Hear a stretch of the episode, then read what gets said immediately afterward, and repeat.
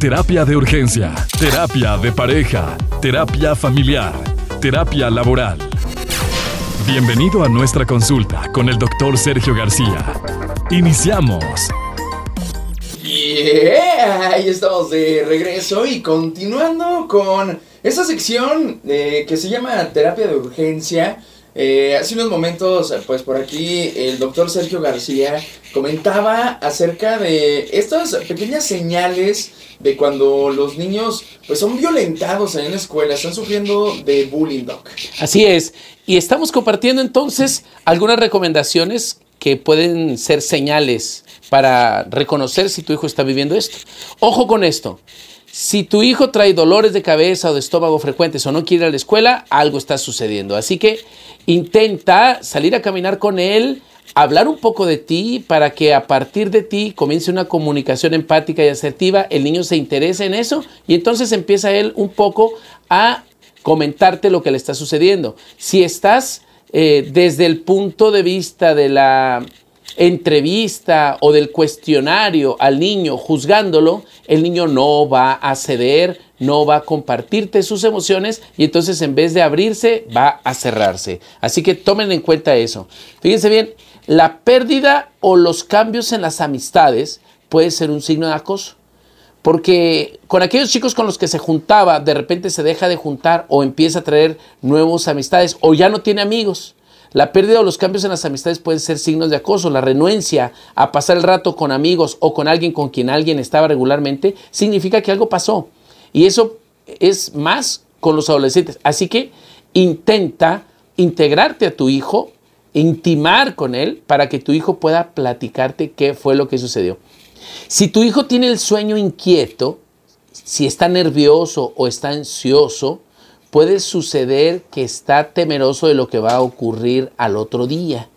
Puede experimentar eh, el niño miedo para ir a la escuela, entonces le da vueltas, no quiere dormir o, o no puede dormir. Entonces es importante escuchar estas señales porque eso tiene significados. Él está expresando. Si tu hijo está demasiado enojado, si cuando se sienta en la mesa está no quiere hablar o lo ves atípico, es decir, que tiene conductas eh, extrañas que no tenía antes, si está un poco más violento que de, de lo ordinario, algo le está pasando. Estas son señales de que algo está sucediendo. Y a veces no tiene que ver solo con, sus compañeros, puede ser también con los maestros. Es decir, que un maestro le esté dando carrilla, que, le, no le esté revisando o que no le esté poniendo, que no le esté dando la atención adecuada.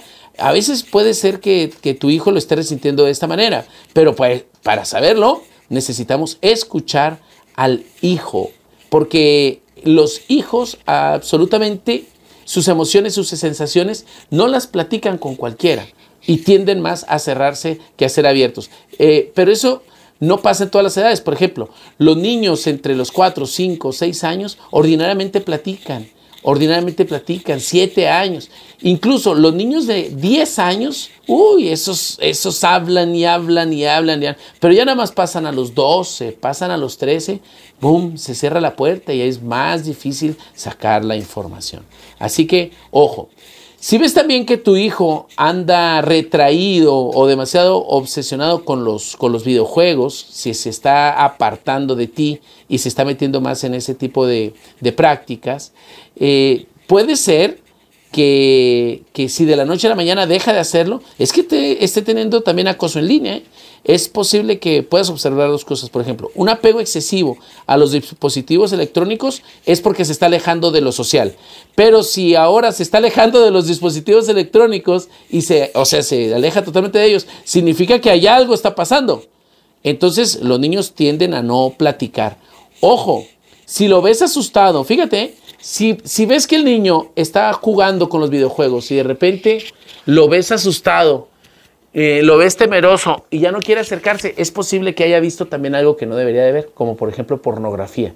Hoy, últimamente, hay una página donde están viendo películas, que es la de Cuevana, no sé si ustedes lo conocen. Bueno, en Cuevana hay, hay un Cuevana 1, Cuevana 2, Cuevana 3. Creo que en Cuevana 3 los chavalitos no tienen la suficiente mm, malicia como para poder detectar que si le pica determinado clic, eh, le va a salir información o le va a empezar a salir publicidad.